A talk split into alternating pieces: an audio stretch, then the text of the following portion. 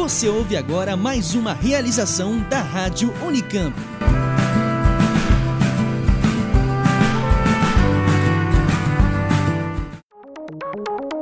Você está ouvindo Oxigênio.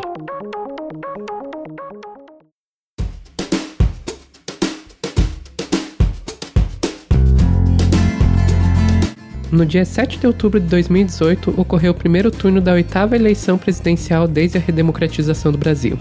Nesse dia, os eleitores brasileiros tiveram que tomar uma decisão importante. Na verdade, não só uma. Contando os votos para presidente e governador, dois senadores e dois deputados, foram seis decisões importantes. Isso, e os candidatos para esses cargos fizeram tudo o que foi possível no período de campanha para influenciar essas decisões. O que nos leva à principal pergunta desse programa: o que a ciência tem a nos dizer sobre como tomamos decisões? Eu sou Leonardo Fernandes. E eu sou Sofia Labanca. Esse é o Oxigênio ou Isso ou Aquilo.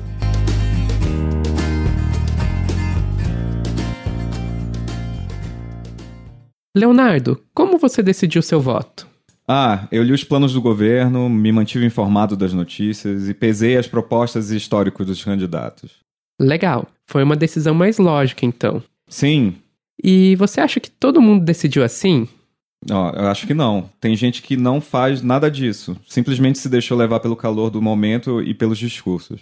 Então, você acha que as decisões podem ser racionais ou emocionais? Isso mesmo. E não sou só eu.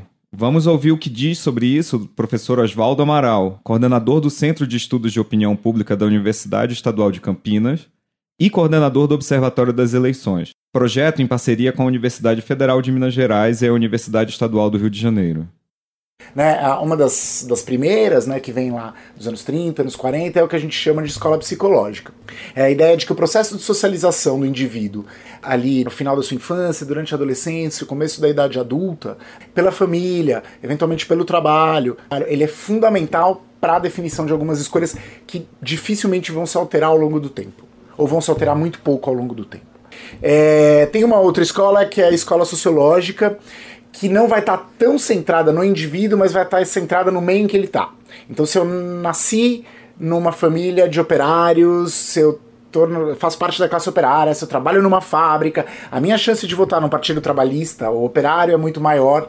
A, terceira, que muito popular, especialmente é, hoje no mundo inteiro, mas começa nos Estados Unidos a partir dos anos 50, né, que é a, a teoria da escolha racional.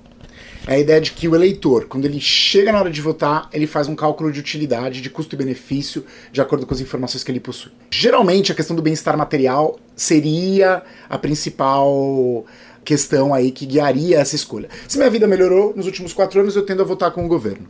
Se minha vida piorou, eu tendo a escolher entre as possibilidades da oposição. Essas são as escolas mais tradicionais, as mais clássicas.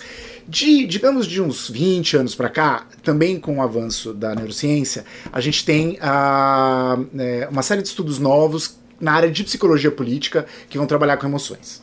Então, que é raiva, medo, uh, enfim, algum tipo de, de, de, afeto que você pode desenvolver por um grupo, um candidato, ou, uh, enfim, ou uma determinada situação que podem mobilizar o seu voto de alguma maneira.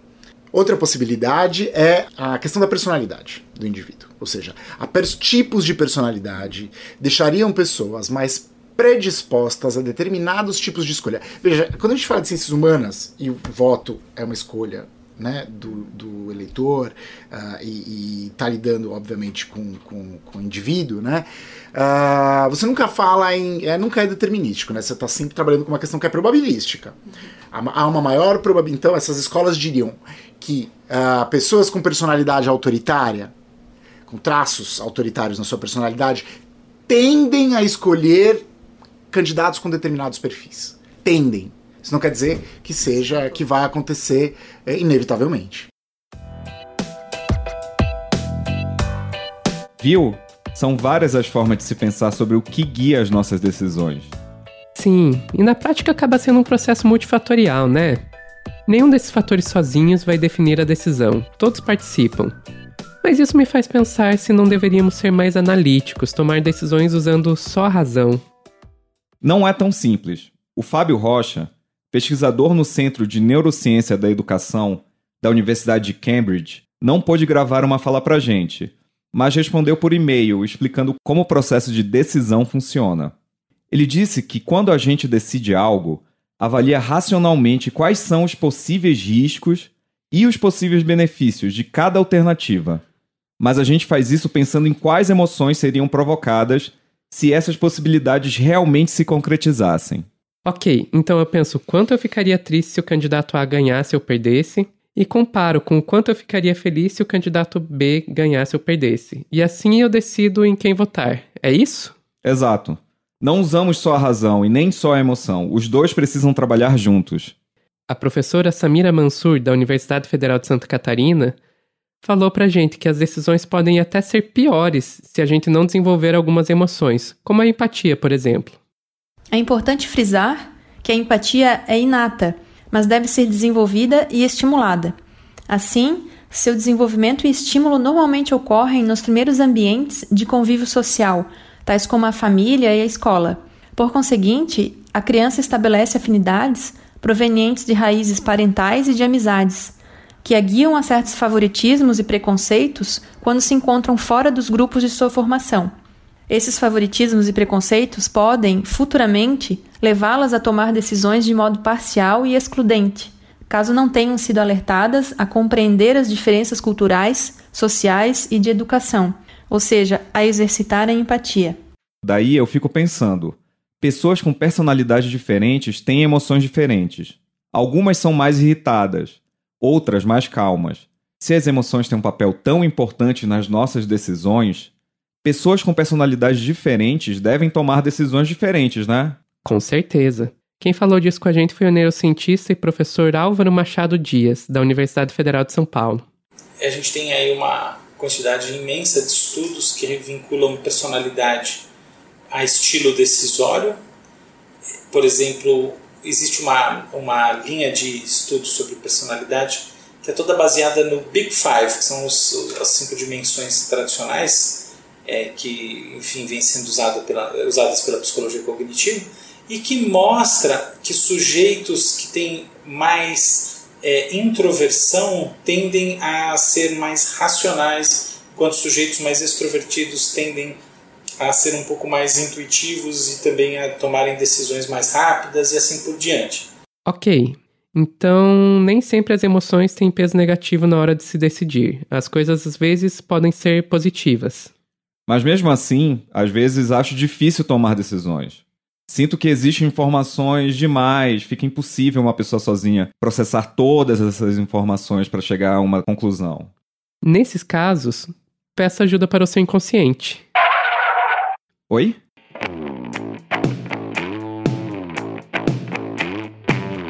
Nosso inconsciente é capaz de processar muito mais informações do que a gente consegue fazer conscientemente. Calma, como ele faz isso? Contando com as nossas memórias.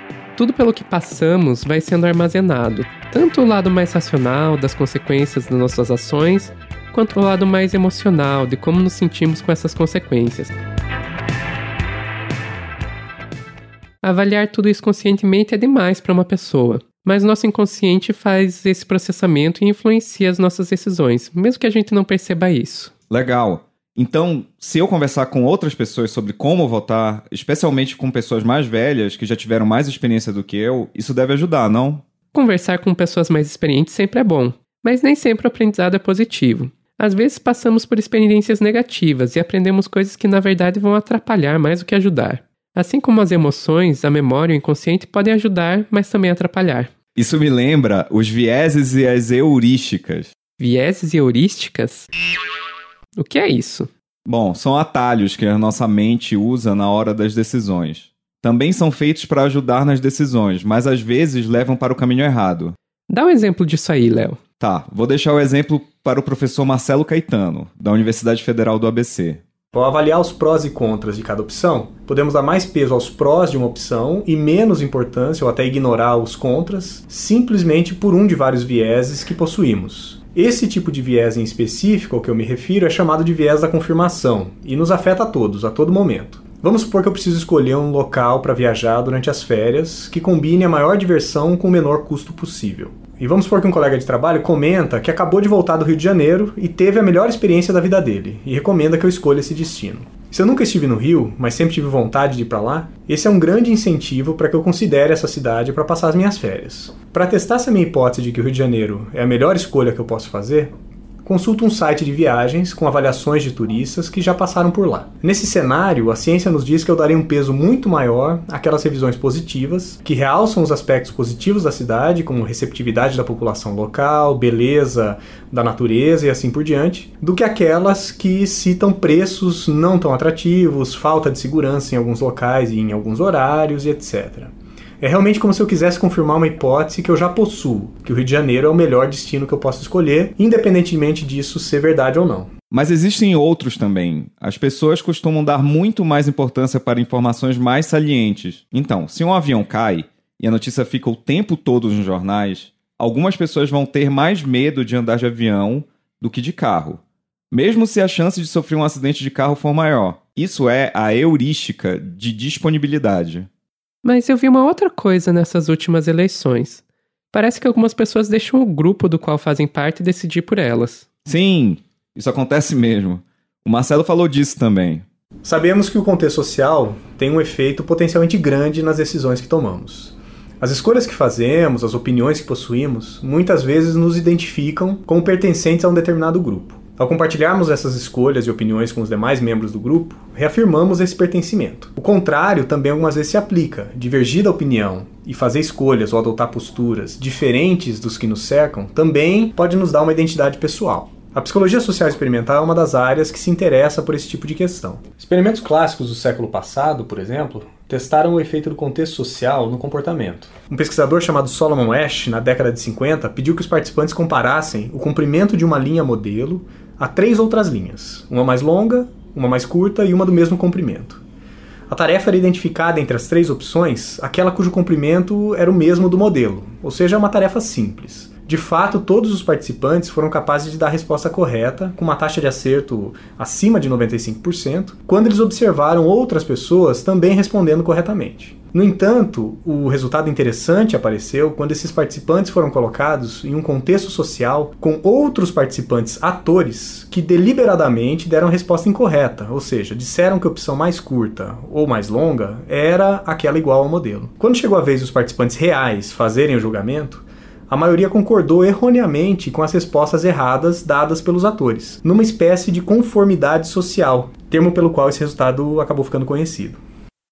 Mas então, o que, que a gente pode fazer para melhorar nossas decisões? É, como fazemos para analisar as informações de forma a tornar as decisões melhores? Olha, de acordo com o professor Álvaro, a questão não é como analisar as informações, é como melhorar nossa própria mente. Olha, primeira coisa que eu acho que a gente tem que é, ter em mente é que a melhora, por assim dizer, no processo de decisão, na maior parte das vezes, ela tem muito mais a ver com o substrato psicológico do agente decisório do que propriamente com o tratamento informacional do problema que está sendo levado a cabo. Por quê? Porque, em geral, o que acontece é que as pessoas não têm muita clareza daquilo que pode ser bom para elas, daquilo que efetivamente faz com que surja um alinhamento entre as intenções atuais e a projeção de futuro que se faz para si mesmo, né, de futuro ideal para si mesmo.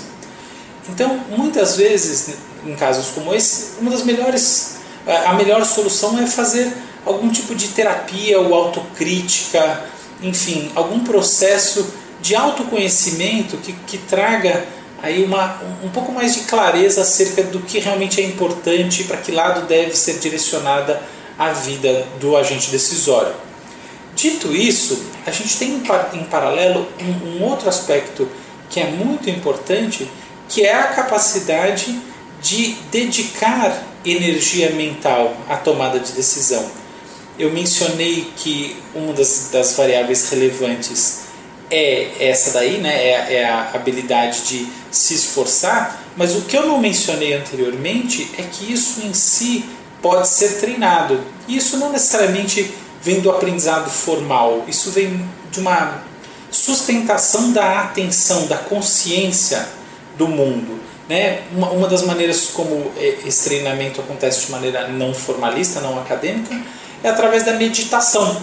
E de fato há estudos que mostram que pessoas que começam a meditar começam também a sentir e relatar que tomam decisões melhores. Por quê? Porque há uma sustentação do pensamento.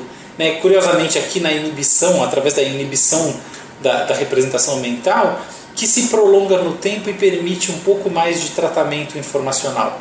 É, é mais ou menos por aí. Então, em resumo, a gente tem que ter clareza para tomar uma boa decisão, clareza existencial, e a gente tem que ter uma certa habilidade de manter em alta os processos que interessam, inibindo processos colaterais que poderiam é, interferir com a, o raciocínio, com a reflexão decisória.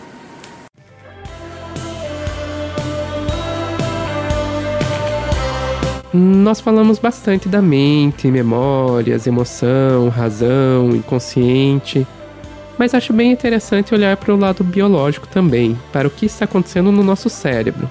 Quando decidimos algo, usamos várias estruturas do nosso cérebro, desde as mais primitivas, como o hipotálamo, até as superiores, como o córtex. Faz sentido. Animais mais primitivos também precisam fazer escolhas de como agir em seu ambiente. Mesmo com cérebros menos complexos que o nosso, eles vão precisar ser capazes de tomar algum tipo de decisão. Também é interessante perceber que essa conversa entre razão e emoção que ocorre na nossa mente é muito parecida com o que ocorre no nosso cérebro, como a professora Samira explicou. Tais raízes biológicas compreendem, de um lado, o denominado sistema límbico, constituído por estruturas que fazem parte do circuito emocional do cérebro, que é o mais antigo na nossa escala evolutiva, e de outro, o córtex pré-frontal, área que se localiza anteriormente no lobo frontal do cérebro, que permite elaborações sofisticadas, tais como a tomada de decisões. O sistema límbico e o córtex pré-frontal trocam informações de modo constante, sem que nenhum atue separadamente, o que corrobora com a atividade conjunta entre a emoção e a razão. Mas se o que acontece no cérebro reflete o que acontece na mente no momento da tomada de decisão, alterações no cérebro devem alterar as decisões, certo? como quando ocorre uma lesão ou um transtorno psiquiátrico, por exemplo. Com certeza. E o mais interessante é que as doenças que afetam o cérebro de maneiras diferentes também afetam as decisões de maneiras diferentes. O professor Rodrigo Pavão, da Universidade Federal do ABC, falou de algumas dessas doenças. Esses pacientes exibem uma diversidade de prejuízos no desempenho de tomada de decisão em diversos aspectos. Os pacientes com Parkinson, por exemplo, além dos sintomas motores, eles têm desempenho ruim em tarefas de tomada de decisão por dificuldade na análise de custo e de benefício de cada uma das opções disponíveis. E eles também têm dificuldade na avaliação das consequências da decisão. Já pacientes com esquizofrenia tendem a fazer escolhas arriscadas, mesmo quando as probabilidades de perder são altas e claramente divulgadas para ele. Eles não usam as consequências das, das, suas escolhas para ajustar a estratégia de decisão. De fato, quanto maiores os sintomas clássicos da esquizofrenia, alucinação, delírio, mais arriscadas e irracionais são as escolhas. Por último, pacientes com lesão frontal têm uma série de alterações comportamentais, linguagem, personalidade, adequação social, e esses pacientes, quando olhados especificamente em relação à tomada de decisão, eles também têm prejuízo de valoração e propensão ao risco, incluindo prejuízos em tomada de decisão com componentes emocionais e sociais. O professor Álvaro também falou sobre como alguns outros transtornos psiquiátricos afetam as decisões. Um exemplo, na depressão, é, a, o predomínio da valência negativa evidentemente torna a, a capacidade de diferenciar opções à luz do que elas têm de bom diminuída. Então você tem um tipo específico de viés decisório. É, é, é, óbvio que esse viés decisório é diferente, por exemplo, do viés decisório que você tem na esquizofrenia, sobretudo se, se ela tiver um componente é, alucinatório, se estiver em uma crise aguda, aguda de esquizofrenia paranoide. Então, nesses casos, é, a representação de futuro tende a se misturar com fantasias e a se desconfigurar. E, portanto, a habilidade de, de fato, encapsular uma opção numa representação mental e atribuir valor para ela começa a ficar prejudicada. Isso também é diferente do caso do transtorno obsessivo compulsivo, em que qualquer coisa que se desvie da, da, da rotina, que se desvie da, normalidade causam mal-estar. Não sei se as pessoas param para pensar por esse ângulo, mas o transtorno obsessivo compulsivo é um transtorno profundamente marcado pela aversão a riscos, né? A repetição tem muito de aversão a risco. Então aí, evidentemente, você vai ter um viés em que as opções que têm qualquer elemento de risco ou incerteza vão se encontrar é, inexoravelmente desvalorizadas. E assim por diante. A gente tem aí é, formas, portanto, de ressignificar os transtornos psiquiátricos e eu acho, sobretudo, os tratamentos é, psicológicos auxiliares, é, sobretudo os de base cognitiva e comportamental, que é, merece essa, essa, essa abordagem aí para ganharem um, novo frescor aí e novas soluções.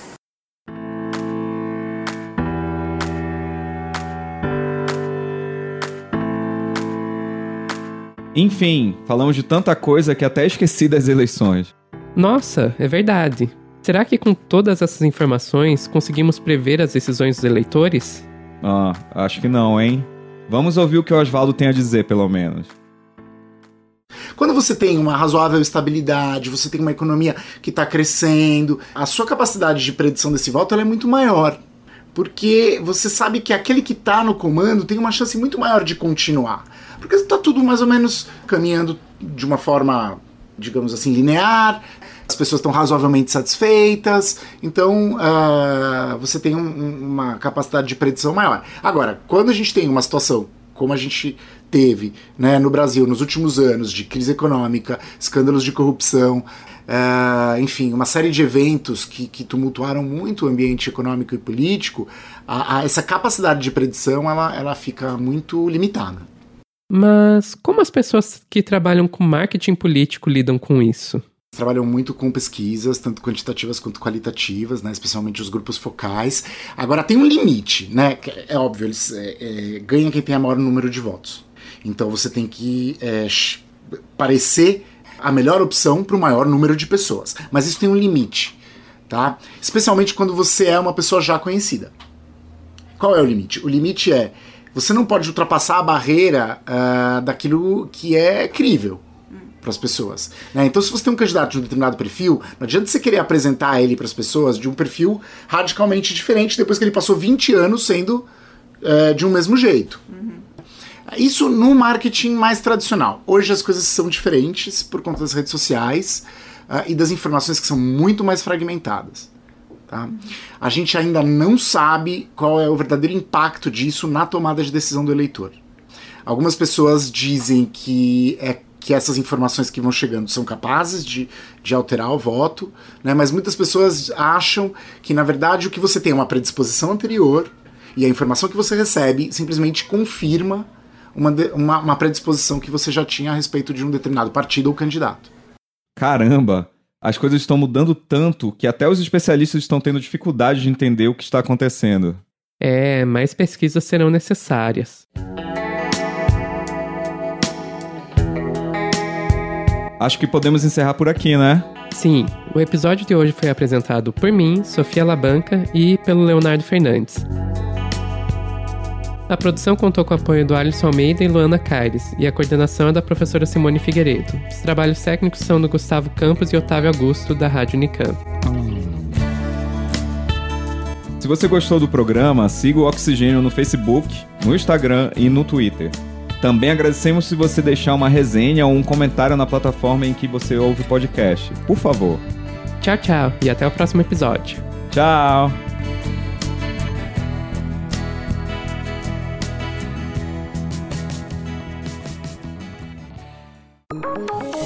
Oxigênio.